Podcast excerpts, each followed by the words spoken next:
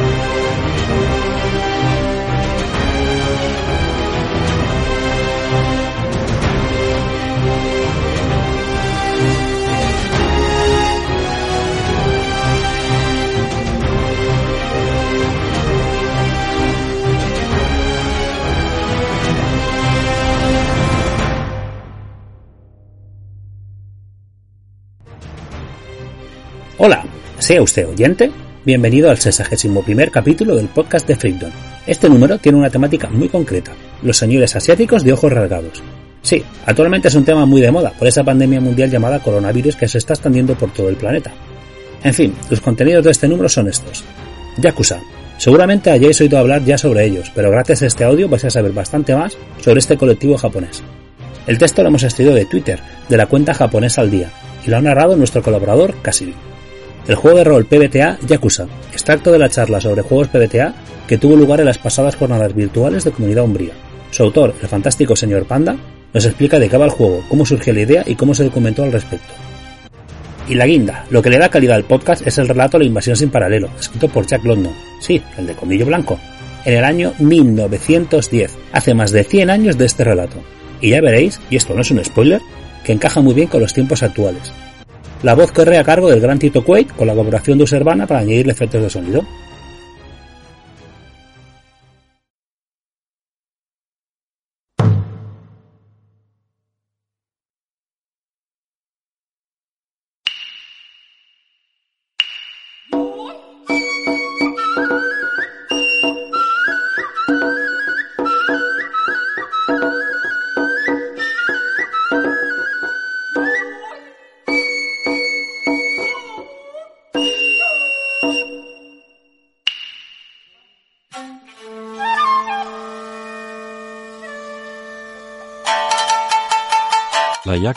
Es un conjunto de organizaciones y clanes que forman la mafia más temida de Japón, que se dedica básicamente a actividades tan productivas como corrupción, blanqueo de capitales, fraude, tráfico de drogas, armas, seres humanos, unos angelitos. Data del siglo XVII y su nombre se cree que se originó a partir de los Bakuto o apostadores y los tequilla o vendedores ambulantes. Los Bakuto estaban mal vistos y se encontraban en lo más bajo de la escala social, ya que en la era Edo las apuestas eran ilegales. Se cree que Yakuza viene de una variante del Hanafuda jugada por los Bakuto, un juego de cartas llamada Oichokabu, en la que la peor mano era el 8, Ya, el 9, Ku y el 3, Za. Por cierto, hablando del Hanafuda, la empresa que empezó a fabricar estas cartas fue Nintendo. Los Yakuza hicieron popular este juego en todo el país, lo que hizo que su éxito aumentase hasta llegar a lo que hoy conocemos. Ahora volvamos a los yakuza. Era en la era Edo. Los samurai eran lo más de lo más de en la sociedad japonesa, pero al terminar las guerras ya no servían y los echaron y se convirtieron en mercenarios y se organizaron en bandas paramilitares. En un inicio servían a la alta sociedad, pero poco a poco se dedicaron a proteger al resto de la comunidad a modo de policía llamada machiyako a cambio de alimento hasta que finalmente se hicieron con el control de todo tipo de actividades ilegales. Sus códigos de conducta derivan en los códigos de honor de los samurai, el bushido, pero más estricto y bestia. Uno de los castigos más conocidos por quebrantar este código o traicionar a tu familia es el yubitsume, que consiste en autoamputarse el dedo meñique de la mano. El fin de esta amputación era hacerte inservible, ya que el dedo meñique es el que ejerce la mayor parte de la fuerza con la katana y al no poder usar la katana te degradan o se te expulsa. La otra opción es la muerte. El de la segunda foto no sé cómo sigue vivo, sinceramente. En la actualidad se cree que hay unos 100.000 miembros, siendo la mafia más grande del mundo, y se encuentran divididos en clanes y cada uno controla sus cosas, sus barrios, negocios. Los clanes más famosos son los Tojo, los Yamaguchi, que son amigos de los Inagawa y enemigos de los Sumiyoshi, el tercer grupo más importante. Estos tan majos y amigables con más tinta que un calamar son los Yamaguchi. Los tatuajes son muy importantes, pues sirven para diferenciar el rango, clan, lema y algunos incluyen un árbol genealógico. Estos tatuajes se hacen con la técnica tebori o grabado a mano, vamos, un palo lleno de agujas, tinta y ale. Para ir finalizando, vamos a ver un poco de jerga yakuza y vocabulario relacionado con la mafia japonesa. Oyabun, jefe del clan, Gokudo, los miembros, Kobun, los aprendices de mafioso, Rengo, sufijo de las familias Yakuza, por ejemplo, Sumiyoshi Rengo.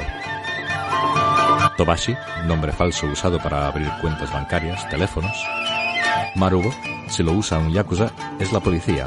Si lo usa la policía, son los Yakuza. Kuchidomeru soborno. Giri, deuda. Shobadai, dinero que pagan los comerciantes a cambio de protección. Itachi, un detective de policía muy bueno, significa comadreja. Yariman, puta. Aburase, perra loca. Kisama, hijo puta. Ketsumedo Yaro, puto gilipollas. Kutabare, caer muerto. Tume, imbécil. Los insultos cada dos por tres para sonar más machetes son muy frecuentes. También tienen su propio modo de hablar. Por ejemplo, los sonidos A y I se cambian por E. Shiranai, Shirane, Yabai, Yabe. Algunas frases suyas. Orei marai sasete itadakimasu. Permítame presentar mis respetos. Se usa para amenazar a alguien y asustar. Sarawareta tokiwa inochi ga nai to omou. Si te secuestran, piensa que ya estás muerto. Prefieren que mueras y después vengarse que rescatarte. Un dicho que tienen es Uragirareru no motaero hito wo uragicha ikenai. Hito o dekinaku nari yakuza toshite. Si te traicionan, aguanta y no traiciones, porque no podrás confiar en nadie y no vivirás como un yakuza. Y para finalizar, si te vas a Tokio el tercer fin de mayo y ves un festival con mucha gente tatuada, sí, son yakuzas, y estás en la Sanja Matsuri, y están ahí para exhibir sus tatuajes.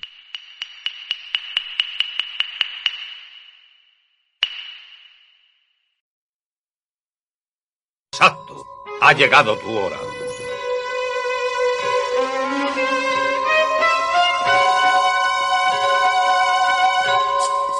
¡Trataremos como a una salchicha, general! A, partir de este núcleo, pues yo desarrollé Gauntlet World y, y, posteriormente el año pasado, eh, con la ayuda de dos compañeros de Albinus Roll, que hicimos en formato fanzine de grapa, hicimos un jueguecito que se llamaba Yakuza, eh, que este es un juego, este tiene un poquito más de chicha, eh, sigue siendo también un poco protojuego. Ya te digo que la parte del director de juego es muy, muy, muy por encima. O sea, no está pensada para alguien nuevo, está pensado para alguien que ya sabe jugar juegos de rol y coge esto y dice, yo sé jugar. Eh, se ahorra muchas partes de enseñar, de explicar por qué va lo que va.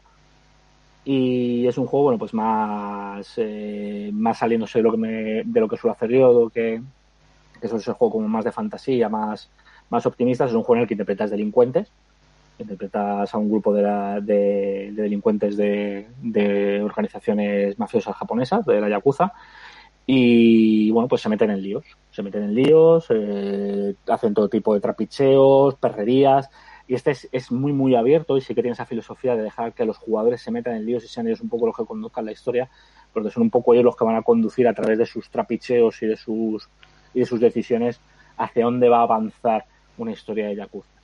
Es un poco, bueno, es, eh, hay una sección en el libro que es el, el, día a día del Yakuza, donde hay pues, mogollón de ideas de, bueno, pues desde vamos a cobrar los impuestos de extorsión, a vamos a, a irnos de bares, vamos a intentar hacer un chantaje, vamos a tal, hay una tabla de trapicheos bastante interesante, hay uno de los personajes que se dedica precisamente a trapichear, que es una fuente inagotable de ideas de aventuras. Y, y, es un poco, ya te digo, son jueguecitos muy simples, son muy sencillitos. Eh, y, y, bueno, la idea era precisamente eso, que fueran, se pudiera aprender a jugar en 5 o 10 minutos y estar jugando en media hora como mucho, tener los personajes hechos y estar ahí funcionando. Y la, la, pregunta es, ¿por qué te decidiste escoger eh, el hack de PBTA para estos juegos? Mm, precisamente porque eh, me, me, gustó la sencillez, me gustó, es muy sencillo. Eh, hay una cosa que, a mí me, me, choca, que es un poco lo que creo que fue Oscar que lo decía, que es el jugador de rol tradicional se choca con los juegos PBTA porque está esperando otro tipo de juego, está esperando unas tablas fijas que le digan lo que tiene que hacer, lo que puede y lo que no puede. Es decir, el jugador típico dice, si no tengo, o sea, tengo una habilidad de A más 3, puedo utilizarla. Si no la tengo, no la puedo utilizar. Eh, como que se, encas se encasillan en lo que viene en la hoja de personaje en vez de intentar hacer cosas y que la narración siga su curso y que sea el director el que decida si hace falta tirar por algo. Y, y, quería pues salirme un poco de, ese, de, ese, de esos esquemas, quería que fuera un juego muy, muy sencillo de jugar, que tuviera una, el, el PBT sí que me gusta que con muy poquitos eh, movimientos tienes movimientos como muy genéricos, muy genéricos que abarcan muchas o, áreas de experiencia muy grandes y que te permiten resolver gran parte de la acción. Por ejemplo, eh, hay un movimiento creo que es enfrentar el peligro, creo que es en, no sé si es eh, Monster of the Week, me parece, y, hay otros que tienen un, un, incluso en Dungeon World creo que también tiene uno, uno parecido, enfrentar el peligro o, que básicamente pues te puede servir desde esquivar un ataque, eh, trepar por una cornisa siempre y cuando allá sea dramático. O sea, si tu personaje tiene todo, todo, el tiempo del mundo para subirse a esa cornisa, ¿para qué le vas a hacer tirar? Bueno, pues cuando se suba, se sube. Pero cuando es dramáticamente apropiado, cuando es imperativo que suba el personaje corriendo la cornisa, porque si no va a ocurrir algo malo y hay tensión y hay drama, si falla y, y la situación dramática va a cambiar dependiendo de si tiene éxito o si no, entonces ahí tira. Y, que, y lo bueno que tiene este sistema es que es muy rápido. Es muy fácil.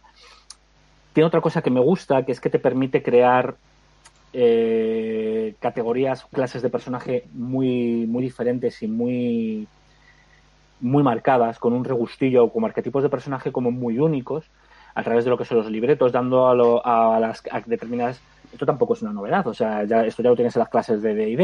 El, el, el paladín puede curar con las manos, el guardabosques puede luchar con dos armas. Bueno, pues esto es parecido.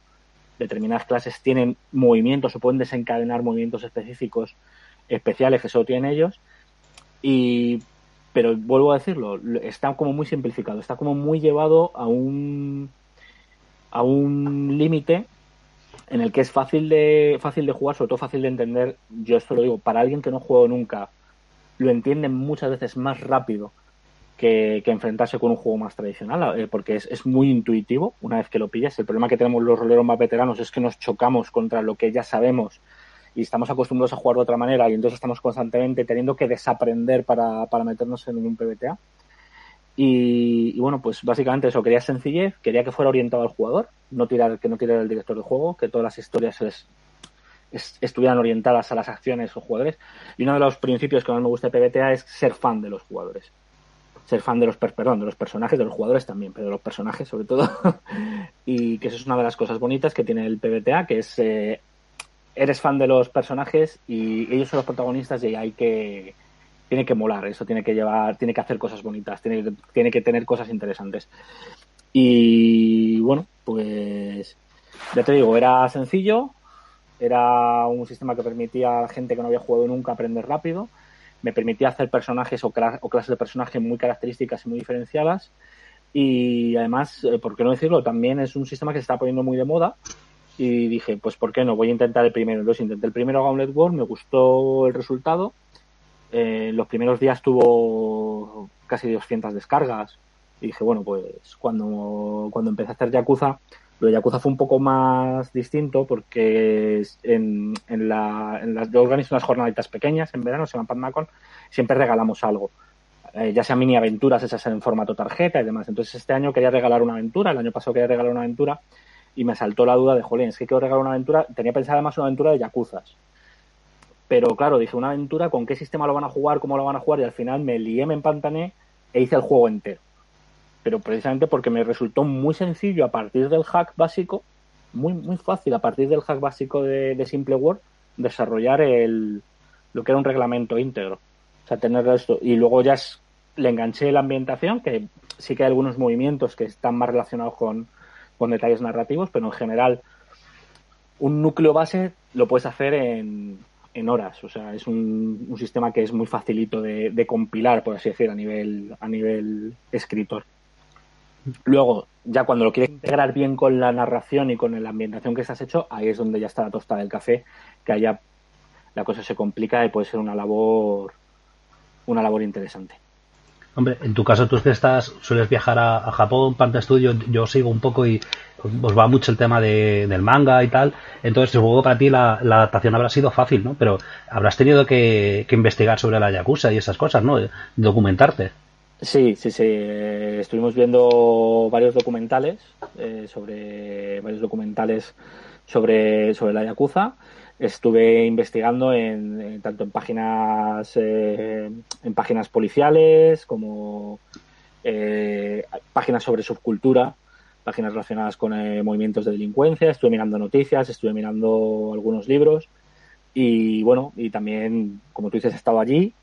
Eh, no he, tenido, he, tenido un par de encuentros con, con, con ninguno la verdad es que nunca nunca me ha ocurrido nada. Es más todo lo contrario. Una vez nos perdimos por un barrio que podríamos decir era pues una zona relacionada con la prostitución y demás. Y, y, bueno pues nos perdimos. Nos llevamos fue nuestro primer viaje hace yo creo que 10 años nos llevamos GPS y nos perdimos. Y, y, la verdad es que todo lo contrario o sea en ningún momento nos sentimos inseguros y les veías pues con sus trajes eh, intentando tapar todos los tatuajes y estaban pues patrullando la zona para evitar que hubiera problemas, porque a ellos lo que menos les interesa es que un extranjero tenga un lío en su zona y venga la policía a hacer preguntas. ellos se, se, consideran un poco como los, los herederos de los samuráis, aunque luego, bueno, son están considerados como, como grupos de delincuencia transnacional. Eh, también he, tirado de, de viejos apuntes que yo tengo. Yo estoy a criminología, eh, es una cosa que tengo ahí pendiente acabar la carrera y bueno, pues tengo ciertos apuntes también de, crimen transnacional donde se mencionan las actividades de, la Yakuza y bueno, pues eh, bueno, pues ya te digo, sí, sí que he tenido alguna, alguna experiencia con también los he visto en algún festival eh, donde eh, en algunos festivales donde pues, pues iban luciendo tatuajes y haciendo su un poco su, su show de, de somos los más grandes y demás, estas cosas que suelen hacer, sus exhibiciones de poder para con el barrio y demás pero bueno, eh, ya te digo, ahí sí que he cogido un poco de experiencia personal, pero sobre todo mucha, mucha labor de investigación. Son un grupo que afortunadamente no son muy, muy secretistas, todo lo contrario, porque en Japón hay un, un, amplio porcentaje de la sociedad japonesa que los considera como, como, algo normal y habitual, y entonces hay mucha información disponible. No es un grupo muy secreto, que, que, que esté ahí rollo sociedad ninja, que no se puede hablar de ello, club de la lucha. No, hay, hay mucha información disponible. Sí. Sí, el, la verdad es que, bueno, hoy en día estamos en el siglo XXI, el siglo de la, información, en que todo esto está. Ya, no solamente es ver una película o leer un libro, sino es que la información está ahí, está al alcance de la mano y es mucho más fácil. Y bueno, yo de, reconozco que Gauntlet World me lo leí, me, pareció interesante, pero Yakuza me ha gustado muchísimo más. O sea, el, el, me ha parecido un juego mucho más completo y, y sobre todo quería, lo que, lo, la razón por la que te quería invitar era por eso, en plan de eh, que hacer un hack, o sea, adaptar PowerPoint Apocalypse a, a un proyecto propio no es tan complicado. Eh, hombre, obviamente lo que tú has comentado es más difícil luego que encaje bien, ¿no? Porque esto no es como eh, claro, vale para cualquier cosa. hay una parte más sencilla que son los movimientos básicos, pero por ejemplo, hay una clase de personaje, el Kuromaku, que es un, tipo de arreglador, que sería en otros juegos rollo Cyberpunk, un arreglador es un tío que básicamente conoce a la gente y hace trapicheos. Bueno, eh, el, hacer que los nombres un poco de los movimientos casen con la ambientación, el hacer que, diferentes arquetipos de personajes tengan capacidades o movimientos especiales relacionados con lo que hacen, con la narración y con, el trasfondo del juego, yo creo que esa es la parte más compleja, la parte que te lleva más tiempo. O sea, desarrollar un, un, un, PBTA, básicamente lo que te ha dicho Rubén. O sea, tú le dices, te doy tres características, tira dos dados de seis y de tanto a tanto es éxito parcial, de tanto a tanto es un fallo, de tanto a tanto es un éxito. Y ya te has hecho el juego. Y, con eso realmente juegas. O sea, si tú quieres, con eso mínimo lo haces en una tarjeta y le pones un logo chulo arriba y dices, toma, este es mi juego y estar jugando en cinco minutos. Ahora, cuando ya le quieres dar entidad y le quieres dar forma y le quieres dar. A mí, por, yo estuve leyendo. Eh, ay, perdón, se me ha ido el nombre del juego. Un juego de la Segunda Guerra Mundial de, soldados. Era. Ay, se me, ha, se me ha ido a la cabeza el nombre. Eh, no era de Battalion, era. The Regiment. The Regiment, correcto, gracias, Oscar. The Regiment. Y claro, me resultó alucinante eh, cómo habían integrado muy bien movimientos y, tipos de habilidades especiales dentro de las diferentes clases de personaje. Eh, para los que alguno no lo sepa, que supongo que muchos ya lo sabéis porque ya lo comentado antes, he sido, he sido militar durante un par de años, he estado en, en misiones fuera y tal. Y, claro, veo que el tío que lo ha hecho se ha pegado una currada una currada de cómo integrar movimientos y cosas que dices, hostia, lo han integrado de maravilla y, cosas que dices, porque podía haberlo hecho en cinco minutos, pero no, no, se ha pegado una currada de integrar movimientos específicos, ideas y darle ahí un, inyectarlo con la ambientación, que es lo que hace que realmente, es como, como dice, como dice este hombre, lo que le da calidad a la película. ¿no? eso, lo dice Ángel Salchidrian, un, Correcto, Ángel Salchidrian. Descárganos el viernes primero cada mes. Relatos, juegos, música y rol también. Tenemos entrevistas que no quieres perder. Películas, desvaríe y todo en un MP3 podcast. Freakdom, Freakdom Podcast. Catulo te ordena que nos escuches ya. No puedes resistirte, será tu final. No piques la tirada y ven a disfrutar. Suscríbete, está en iVoox, escucha el podcast de. La invasión sin paralelo, de Jack London. Fue en el año 1976 cuando la contienda entre el mundo y China alcanzó su apogeo, y este fue el motivo por el que se retrasó la celebración del segundo centenario de la libertad americana. Otros muchos planes concebidos por las naciones de la Tierra fueron reformados, revueltos o aplazados por idéntica razón. El mundo se despertó de pronto ante el peligro que corría, pero desde hacía más de 70 años los acontecimientos tendían hacia esta crisis. El año 1904 marca lógicamente el principio de un desarrollo que 70 años más tarde debía hundir al mundo entero en la consternación. En este año tuvo lugar la guerra ruso-japonesa y los historiadores de la época anunciaron gravemente que aquel conflicto marcaba la entrada de Japón en la familia de las grandes naciones. Las naciones occidentales habían intentado, en vano, estimular a China, pero con su natural optimismo y el egoísmo de su raza, habían llegado a la conclusión de que la tarea era imposible. La verdadera causa de su fracaso fue que entre ellas y China no existía ningún vínculo psicológico. Sus maneras de pensar eran radicalmente diferentes y no tenían un vocabulario común.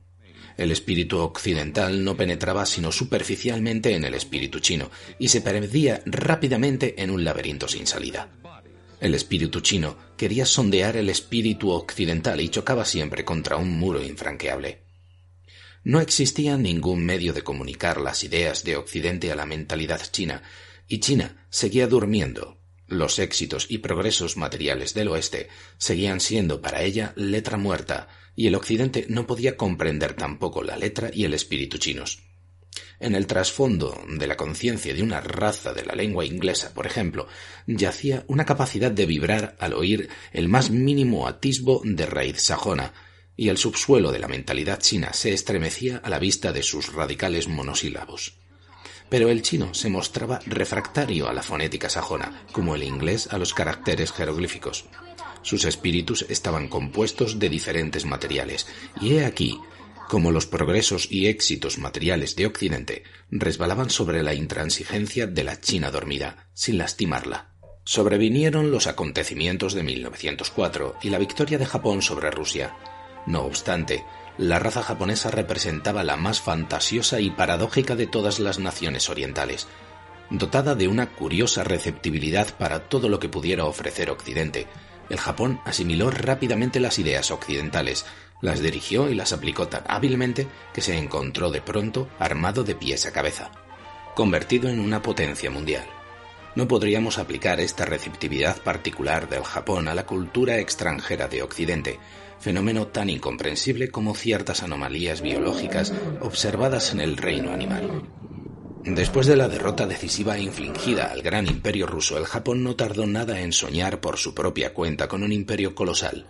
Había hecho de Corea un granero de abundancia y una colonia. Los privilegios obtenidos por tratado y una diplomacia de zorro le dieron el monopolio de Manchuria. Todavía no satisfecho, volvió sus ojos hacia China, Allá existía un territorio conteniendo los más hermosos depósitos conocidos de carbón y hierro, este esqueleto de las civilizaciones occidentales. Después de los recursos naturales, el factor más importante de la industria es la mano de obra. En este territorio vivía una población de 400 millones de almas, o sea, un cuarto de la población mundial de aquella época. Además, los chinos son excelentes trabajadores sin contar con su filosofía o religión fatalista y su impasible constitución nerviosa hace de ellos soberbios soldados cuando son orientados convenientemente. Es inútil decir que el Japón estaba dispuesto a proveer de la dirección adecuada. Ventaja todavía más preciosa desde el punto de vista japonés era que los chinos configuraban una raza aliada, el enigma que representaba el carácter chino para los occidentales no preocupaba a los japoneses, que lo comprendían como nosotros no podremos hacerlo nunca. Sus mentalidades idénticas basadas sobre los mismos símbolos que procedían de las mismas y viejas costumbres. Los japoneses penetraban en el espíritu chino sin pararse ante los obstáculos que a nosotros nos cierran el camino, tomando el recodo que escapa a nuestra vista y desaparecían en el horizonte mientras que nosotros no sabíamos salir del atolladero. Aquellos hermanos de raza, a pesar de los siglos transcurridos desde su divergencia del tronco mongol, se comprendían a través de la escritura o de la lengua, y a pesar de las diferencias y de los cambios determinados por diversas condiciones e influencias de sangre extranjera, poseían en el fondo del alma y en las fibras más íntimas de su organismo una herencia común y una similitud genética que desafiaban el transcurso del tiempo. El Japón se encargó, pues, de administrar China, en los años inmediatos que siguieron a la guerra con Rusia, sus agentes invadieron lentamente la China central.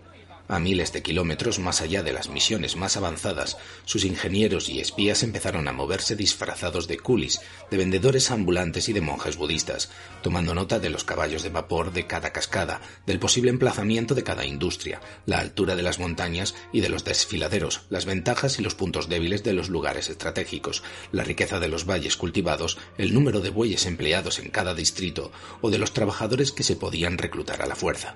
Jamás se había llevado a cabo un censo parecido y no podía haber sido hecho por ningún otro pueblo que no fuera aquellos japoneses testarudos, pacientes y patriotas. Pero al mismo tiempo, el secreto fue descubierto. Los oficiales japoneses reorganizaron el ejército chino.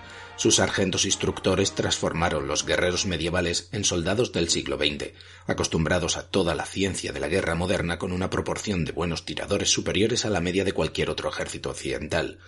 Los ingenieros japoneses profundizaron y ensancharon la complicada red de canales, construyeron fábricas y fundiciones, enlazaron el imperio con una red de líneas telegráficas y telefónicas e inauguraron una era de construcciones de vías férreas. Aquellos promotores de la civilización mecánica descubrieron yacimientos de petróleo de Chusan, las montañas de hierro de Wanxing, las minas de cobre de Shanxi, y perforaron los pozos de gas de Wowie, las más maravillosas reservas de gas natural que existían en el mundo. Algunos emisarios japoneses formaban parte del Consejo Imperial chino y murmuraban al oído de los hombres de Estado. La reconstrucción política del país fue obra suya. Sustituyeron a la clase de los letrados, profundamente reaccionarios, y aseguraron puestos oficiales a los partidarios del progreso. En cada capital o ciudad aparecieron los periódicos, naturalmente, redactados por japoneses, que tomaban la dirección política de estos inspirándose directamente en órdenes dadas por Tokio. Estos periódicos fueron educando progresivamente a la gran masa de población. China despertaba por fin. Allí en donde Occidente había fracasado, Japón triunfó. Realizó las transformaciones de la cultura y del progreso, ininteligible hasta entonces para el espíritu chino. El mismo Japón había asombrado al mundo al abrir los ojos, pero en aquella época no poseía más que 40 millones de habitantes. El prodigioso despertar de China, con sus 400 millones de habitantes y teniendo en cuenta el progreso del mundo entero, empezaba a ser bastante inquietante. Era la más colosal de las naciones y su voz no tardó en hacerse oír con acentos categóricos en los asuntos y consejos políticos de los diferentes estados. El Japón la empujaba a ello y los arrogantes pueblos occidentales la escucharon respetuosamente. El rápido y destacado ascenso de China provenía sobre todo de la calidad superior de su mano de obra. Desde siempre el chino encarnaba el tipo perfecto de la habilidad industrial. Ningún trabajador en todo el mundo podía compararse con él. Trabajaba como se respira, con el mismo ardor con el que los pueblos se dedicaban a las incursiones y luchas en países lejanos. Para él, la libertad se resumía en encontrar trabajo, labrar y cultivar sin parar. He aquí todo lo que él pedía a la vida y a las eventuales potencias. Pues bien, ese despertar de China procuraba a su enorme población un libre acceso no sólo al trabajo ilimitado, sino también a los utensilios más perfeccionados para el trabajo mecánico y científico. El dragón, rejuvenecido, no debía tardar en erguirse sobre sus patas en una pose de desafío heráldico. China empezó a descubrir en ella un orgullo y una voluntad propias, y empezó a respingar ante la tutela de Japón. Pero este mal humor no duró mucho tiempo.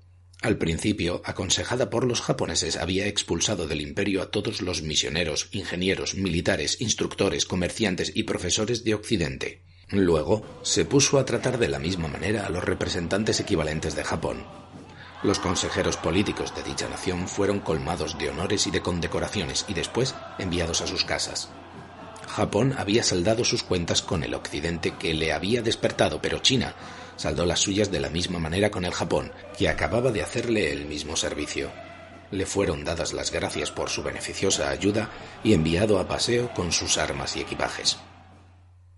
Las naciones occidentales se burlaron. El sueño fantástico del sol naciente se vino abajo.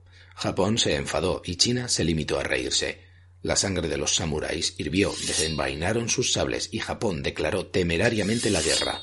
Esto sucedió en el año 1942. Al cabo de siete meses de matanzas, perdió Manchuria, Corea y Formosa. Arruinado y arrojado de sus pequeñas islas ya superpobladas y desentendiéndose del drama mundial, a partir de entonces se entregó al arte y se limitó a fascinar al mundo con sus creaciones de maravillosa belleza.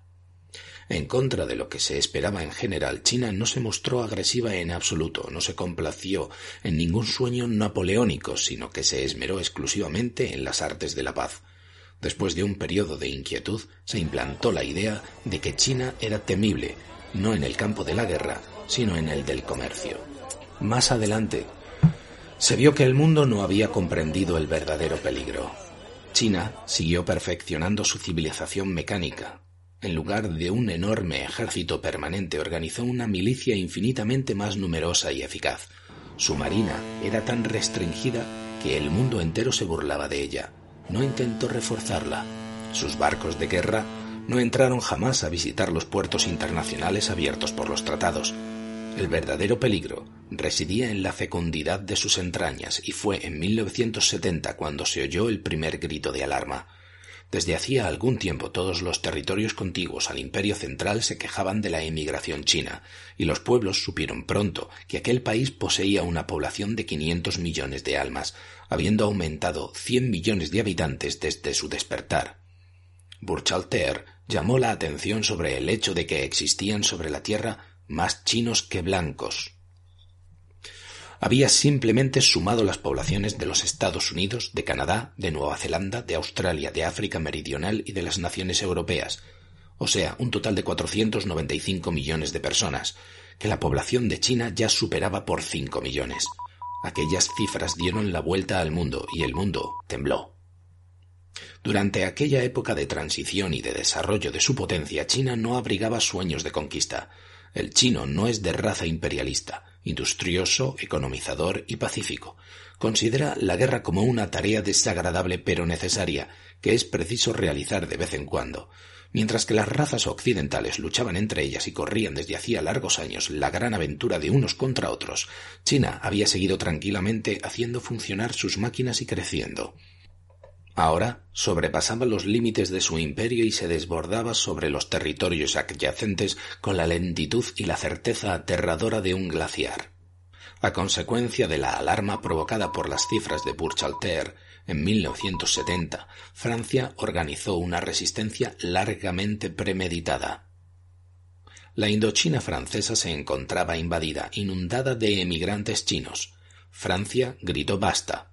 La ola seguía avanzando, Francia reunió un ejército de cien mil hombres en la frontera china de su desgraciada colonia y China envió un ejército de un millón de milicianos detrás del cual marchaba otro compuesto por sus mujeres, hijos y familiares de los dos sexos. La expedición francesa fue barrida como un enjambre de moscas. Los milicianos chinos con sus familias, con un total de más de cinco millones, tomaron posesión tranquilamente de la Indochina francesa y se establecieron en ella para unos pocos miles de años. Francia, ultrajada, se alzó en armas, envió una serie de flotas contra las costas chinas y estuvo a punto de arruinarse en el esfuerzo. China no poseía marina, se metió en su caparazón como una tortuga. Durante un año, la flota francesa bloqueó la costa y bombardeó las ciudades y pueblos costeros. China no se preocupó en lo más mínimo. No dependía del resto del mundo para nada se mantenía al margen del alcance de los cañones franceses y seguía trabajando. Francia se lamentaba, retorcía sus manos impotentes y apelaba a las naciones mudas de estupor. Entonces desembarcó un cuerpo expedicionario de 250.000 hombres de élite y penetró sin resistencia en el interior. No se les volvió a ver jamás. Las líneas de comunicación fueron cortadas desde el segundo día. No volvió ningún superviviente para contar lo ocurrido. El cuerpo expedicionario había realmente desaparecido en la panza de China. A lo largo de los otros cinco años siguientes, la expansión china siguió en todas direcciones terrestres. Siam fue anexionado al Imperio del Dragón y a pesar de todo lo que pudo hacer Inglaterra, Birmania y la península de Malaca fueron invadidas, mientras que a todo lo largo de la frontera sur de Siberia, Rusia estaba presionada por las hordas chinas. La operación era muy simple. Primero venía la emigración, o mejor dicho, ya estaba instalada. Se había ido introduciendo lentamente y disimuladamente en los años precedentes. Luego chocaban las armas y toda oposición era barrida por una monstruosa oleada de milicianos seguidos de sus familias y de sus enseres domésticos. Finalmente se establecían como colonos en los territorios conquistados, no se había visto jamás un método tan extraño y eficaz para conquistar el mundo. Al sur, en el Nepal y el Bután se hundieron, y toda la frontera septentrional de la India fue inundada por aquella terrible masa viviente. Al oeste, Boukaria y hasta Afganistán al sudoeste fueron invadidas. Persia, Turquestán y toda Asia central fueron engullidas, en aquella época, Burchalter tuvo que revisar sus cálculos que ya no eran exactos. La población de China alcanzó 700 millones, los 800, nadie sabía ya exactamente cuántos, pero en todo caso no tardarían mucho en llegar a los mil millones. Burchalter anunció que existían en el mundo dos chinos por cada blanco y el mundo tembló de nuevo. El desarrollo de China debía de haber empezado en 1904. Se recordó que desde aquel año no se había padecido hambre. A un promedio de cinco millones por año, desde hacía setenta años el aumento total debía de ser de trescientos cincuenta millones. Pero ¿quién podía saberlo con verosimilitud? ¿Cómo informarse sobre aquella extraña y nueva amenaza de la nueva China rejuvenecida, fecunda y militante? La Convención de 1975 fue convocada en Filadelfia. Todas las naciones occidentales y algunas de las orientales enviaron sus delegados. No se llegó a nada. Se habló de instituir en todos los países primas de natalidad, pero los matemáticos no tomaron aquella idea en serio y demostraron que China llevaba ya demasiada ventaja en aquel sentido. Nadie pudo sugerir la manera de hacerlo entrar en razón. Las Potencias Unidas le dirigieron un llamamiento amenazándola, pero ahí acabó la iniciativa de la Convención de Filadelfia, y China se contentó con burlarse de la Convención y de las potencias. Li Tangfung, encarnación del pensamiento del dragón, se dignó a responder. ¿Qué le importa a China el Comité de las Naciones? decía aquel potentado. Somos la más antigua, la más honorable y la más realista de las razas. Tenemos en nuestro destino que cumplir. Es molesto que no se adapte el resto del mundo, pero ¿qué se puede hacer? Habéis disertado ampliamente sobre los derechos de las razas realistas y herederas de la Tierra y nosotros podemos simplemente responder que el que lo viva lo verá. Sois incapaces de invadir nuestro país, a pesar de vuestras flotas. No pongáis el grito en el cielo, conocemos la debilidad de nuestra marina. Nos sirve solo de policía. No nos preocupamos lo más mínimo del mar. Nuestra fuerza reside en nuestra población que pronto alcanzará los mil millones. Gracias a vosotros estamos equipados de todo el mecanismo de la vida moderna. Enviad vuestros cuerpos expedicionarios, pero recordad lo que le sucedió a Francia. El desembarco de medio millón de soldados en nuestras costas agotará los recursos de cualquiera de vuestros países, y los mil millones de nuestra población se los tragarán de un bocado.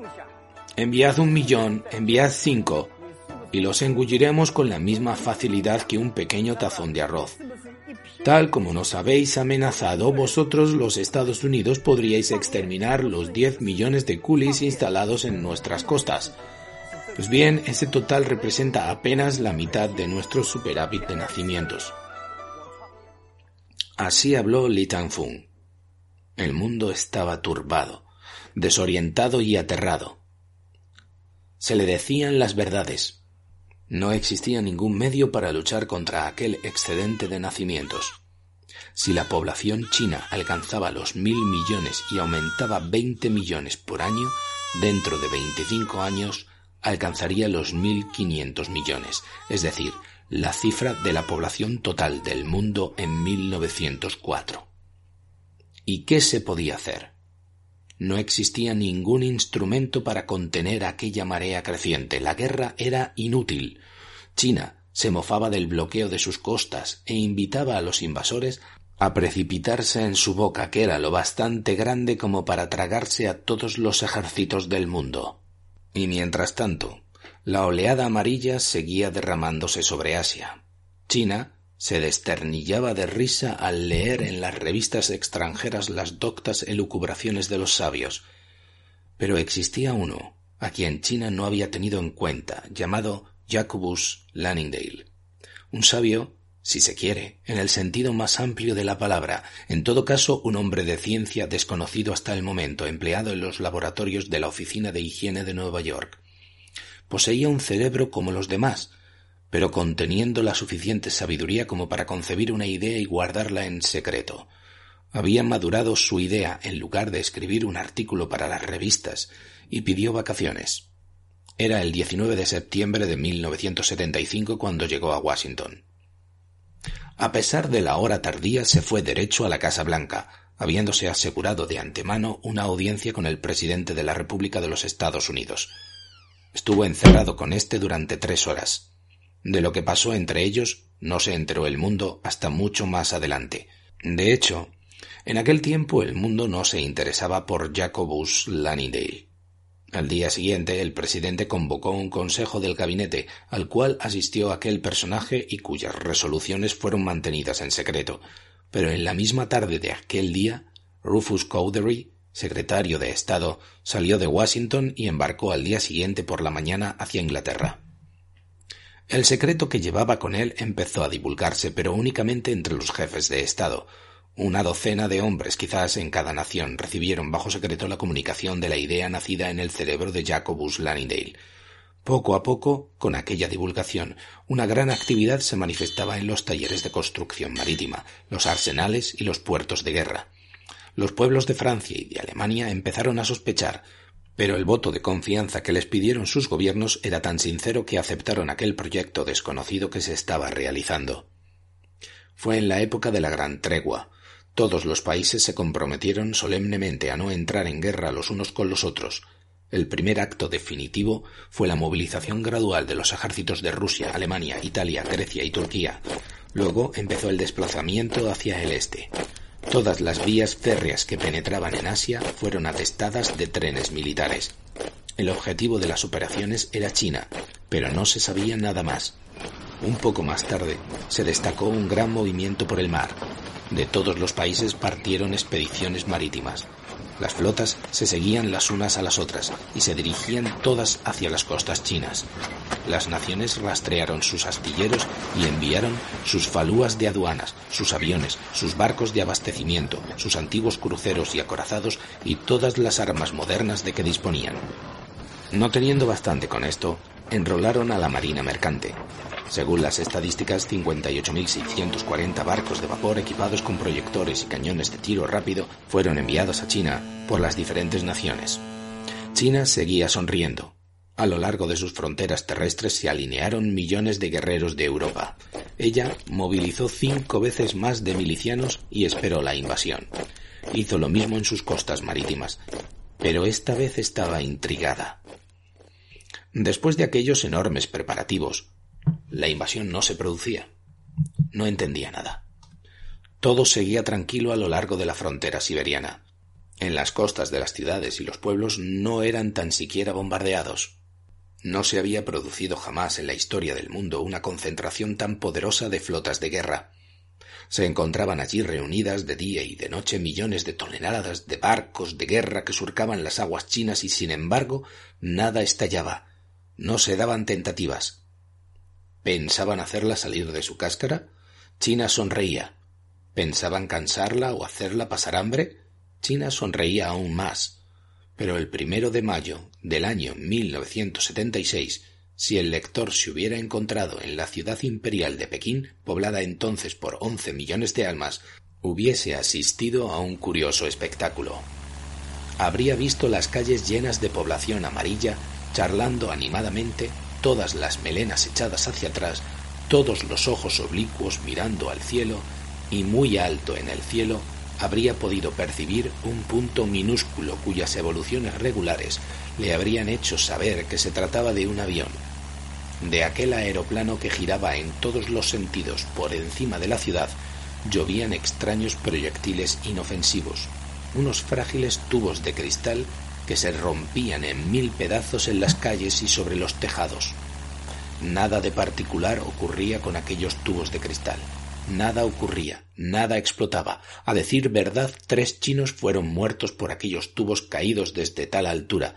Pero qué importancia tenía la muerte de tres chinos en un país donde cada año nacían veinte millones más de chinos de los que morían.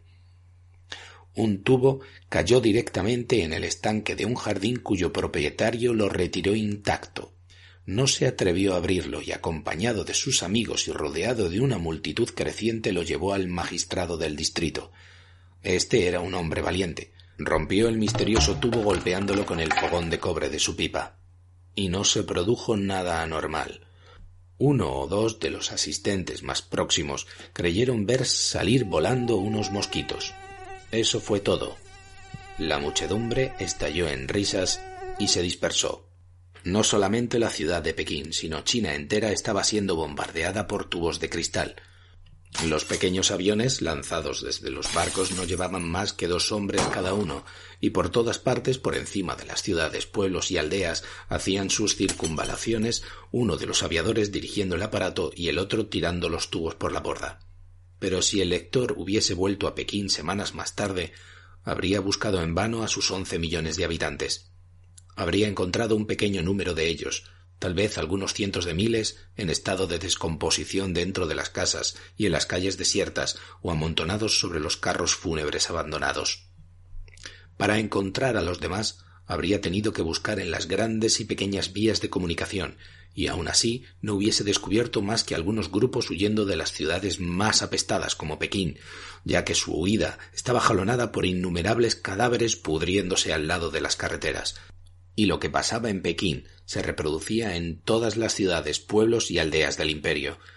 La plaga hacía estragos de punta a punta del país. No eran una o dos epidemias, eran una veintena. Todas las formas virulentas de enfermedades infecciosas se desencadenaron sobre el territorio. El gobierno chino comprendió tarde el fin de aquellos gigantescos preparativos, de aquella distribución de ejércitos mundiales y de aquellos vuelos de aviones y de aquella lluvia de tubos de cristal. Sus proclamaciones cayeron en el vacío y no podían tan siquiera contener los once millones de miserables que huían de Pekín para diseminar el contagio por todo el país. Los médicos y oficiales de sanidad morían en sus puestos, y la muerte triunfante se adelantaba a los decretos de Li Tangfung. A él también se le echó encima, ya que Li Tangfung sucumbió en la segunda semana. Si se hubiese tratado de una sola epidemia, China quizás hubiera podido salvarse. Pero a una veintena de epidemias ninguna criatura podía escapar. El que esquivaba la viruela moría de la escarlatina, el que se creía protegido contra la fiebre amarilla sucumbía al cólera, y la muerte negra, la peste bubónica barría a los supervivientes. Todos aquellos microbios, gérmenes, bacterias y bacilos cultivados en los laboratorios de Occidente se habían abatido sobre China en aquella lluvia de tubos de cristal. Desapareció toda organización. El gobierno se derrumbó. Decretos y proclamas eran inútiles ya que aquellos que acababan de redactarlos y firmarlos se esfumaban de la noche a la mañana. Y los millones de seres acosados por la muerte no se paraban en su loca carrera para tomar nota de nada. Huían de las ciudades para contaminar los campos, propagaban las enfermedades allá donde fueran. Estaban en pleno verano. Jacobus Lannindale había escogido juiciosamente el momento, y la muerte hacía estragos por todas partes. Muchos acontecimientos han sido reconstruidos según ciertas conjeturas, y muchos otros a partir de los relatos de los supervivientes. Las miserables criaturas se precipitaron por millones a través del imperio. Los enormes ejércitos que China había reunido en sus fronteras se fundieron como la nieve al sol. Las granjas fueron saqueadas por la gente hambrienta. La tierra ya no recibió más semillas y los cereales maduros ya se pudrieron. Aquella huida universal constituyó quizás el rasgo más destacable de la catástrofe. Millones de seres se precipitaron hacia las fronteras para encontrarse allí detenidos y rechazados por los gigantescos ejércitos occidentales. La masacre de aquellas hordas enloquecidas fue algo asombroso. En varias ocasiones, la línea defensiva tuvo que retroceder treinta o cuarenta kilómetros para escapar del contagio de los cadáveres. En una ocasión, la epidemia, atravesando las líneas enemigas, cayó sobre las tropas alemanas que vigilaban la frontera de Turquestán. Se habían tomado medidas en vista de un acontecimiento como aquel, y si bien costó la vida de setenta mil soldados europeos, el Cuerpo Internacional de Médicos estableció un cordón sanitario y alejó el contagio. Fue en el transcurso de esta lucha cuando tuvo lugar entre los gérmenes mórbidos una especie de hibridez de la que resultó un nuevo microbio de virulencia inaudita, intuido en un principio por el doctor Womberg, que fue infectado por dicho microbio y murió a consecuencia del mismo, debía de ser más adelante aislado y observado por Stevens y Hathenfeld. Así fue la invasión sin paralelo a China. Ya no había esperanza para aquellos millones de hombres encerrados en su inmensa fosa. Habiendo perdido toda cohesión y organización, estaban destinados a morir sin evasión posible. Fueron rechazados de sus fronteras terrestres como de las marítimas. Setenta mil barcos patrullaban sus costas. De día el humo de sus chimeneas nublaba el horizonte, y de noche los proyectores surcaban la oscuridad para descubrir la menor embarcación. Las tentativas de las inmensas flotas de juncos fueron patéticas, ni una escapó a la vigilancia de aquellos perros de mar. Los mecanismos de la guerra moderna habían detenido a las masas desorganizadas de China, mientras que las epidemias realizaban su obra. La guerra a la antigua usanza se convirtió en objeto de burla, buena solamente para patrullar. China se había reído de la guerra y la había soportado, pero esa era la guerra ultramoderna, la guerra del siglo XX, la guerra de los sabios y de los laboratorios, la guerra de Jacobus Lannindale. Los cañones de cien toneladas no eran más que juguetes comparados con los proyectiles microorgánicos lanzados por laboratorios, por aquellos mensajeros de la muerte, aquellos ángeles despiadados, que arrasaban un imperio de mil millones de almas. Durante todo el verano y el otoño de 1976, China fue un infierno. Era imposible escapar de los proyectiles microscópicos que llovían sobre los refugios más apartados. Cientos de millones de cadáveres se quedaban sin sepultura y los gérmenes aumentaban. En los últimos tiempos millones de seres morían cada día de hambre. El hambre debilitaba a las víctimas y destruía sus defensas naturales contra las enfermedades. Por todas partes reinaba el canibalismo, el asesinato y la locura. Y así, de esta manera tan espantosa, pereció China. Hasta el periodo más frío del mes de febrero siguiente no se organizaron las primeras expediciones. Restringidas y compuestas de sabios y de cuerpos de ejército entraron en China por todos lados. A pesar de las minuciosas precauciones tomadas contra el contagio, muchos soldados y algunos médicos resultaron afectados. Encontraron China asolada, como un desierto lúgubre a través del cual erraban perros salvajes y bandidos exasperados. Todos los supervivientes que se encontraron fueron condenados a muerte. Luego empezó la gran empresa de saneamiento de China, en la que se emplearon cinco años y varios miles de millones de dólares. Después de lo cual la gente afluyó, no por zonas, según la teoría del barón Albrecht, sino de forma heterogénea, según el programa democrático preconizado por el gobierno norteamericano. Fue una enorme y feliz mezcla de nacionalidades la que se estableció en China en 1982 y a lo largo de los años siguientes, una experiencia colosal y lograda con la fertilización con cruces, conocemos hoy los espléndidos resultados mecánicos, intelectuales y artísticos que se hacen patentes por doquier. En 1987 Habiendo finalizado la gran tregua, se volvieron a avivar entre Francia y Alemania las antiguas disputas seculares. En abril, el nubarrón de la guerra empezaba a hacerse amenazador cuando el 17 del mismo mes fue convocada la Convención de Copenhague. Asistieron representantes de todos los pueblos del mundo. Y todas las naciones se comprometieron solemnemente a no emplear jamás las unas contra las otras los métodos de guerra de laboratorio que habían utilizado para invadir China. Fin. Un escrito de Jack London.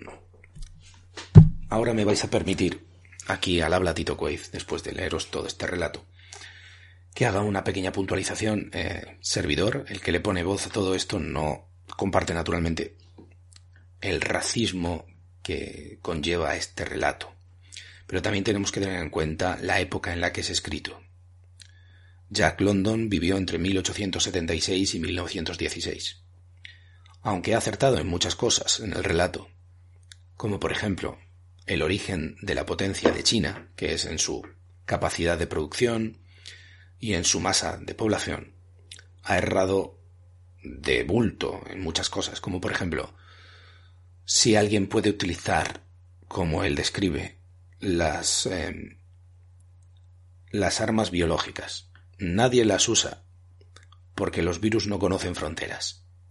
Y si diseñas un virus capaz de matar a mil millones de personas, es un virus capaz de matar a toda la población humana, sin excepción, y siempre se escapará por algún sitio.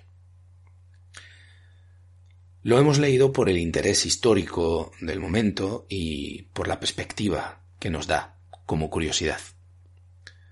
Pero que quede claro, estamos, como cualquier persona de bien, desolados por lo que está ocurriendo en China, sea grave o no sea grave.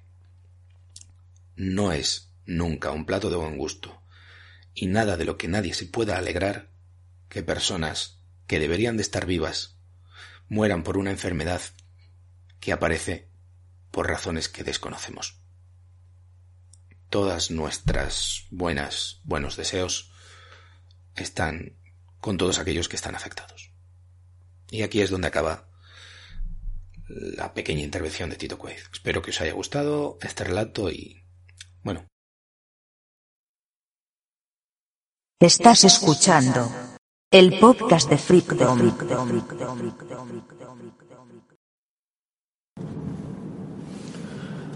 Hola, como estáis muy inquietos con esto del coronavirus, pues nos hemos puesto en manos de especialistas que nos han dado una charla esta mañana para que estemos todos tranquilos. Es el sommelier de un conocido restaurante y ha dicho que el coronavirus no soporta el alcohol, como todos los virus, como desinfectante que es, entonces nos recomienda una botella de Alvariño Rías Baixas a mediodía y una de Rioja por la tarde, por la noche la cena. Como por otro lado es en búsqueda de la, estamos en búsqueda de la vacuna, pues hemos inoculado el virus a un autónomo de Palencia que eh, como buen autónomo pues ya está desarrollando los anticuerpos y en siete días suponemos que ya podemos tener una vacuna para, para salvar al mundo de esta terrible pandemia. O sea que estad tranquilos, acordaos una botella de albariño, una de Rioja y confiemos en el autónomo que nunca nos ha fallado.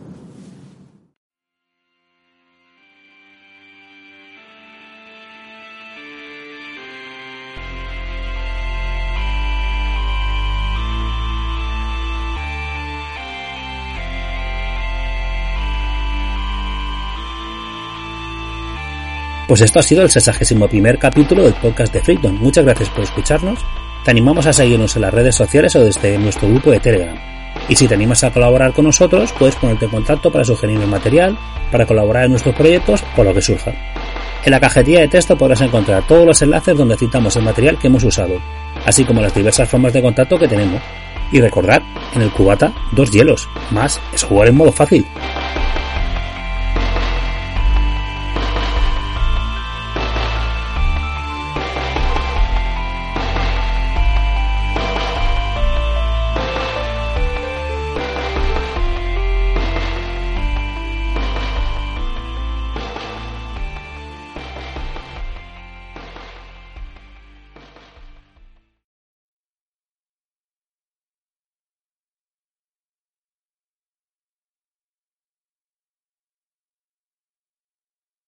En la cajetilla de Tiesto, en la cajetilla, en la MEC, así como las diversas formas. Joder, colega. Y recordad, en el cubata, dos hielos, más es, ¡Oh! Dios, qué matranco. El texto lo hemos extraído de Twitter, de la cuenta japonesa al día, y lo ha... Lo ha pero... Eh, no, esto no me gusta nada. Outro.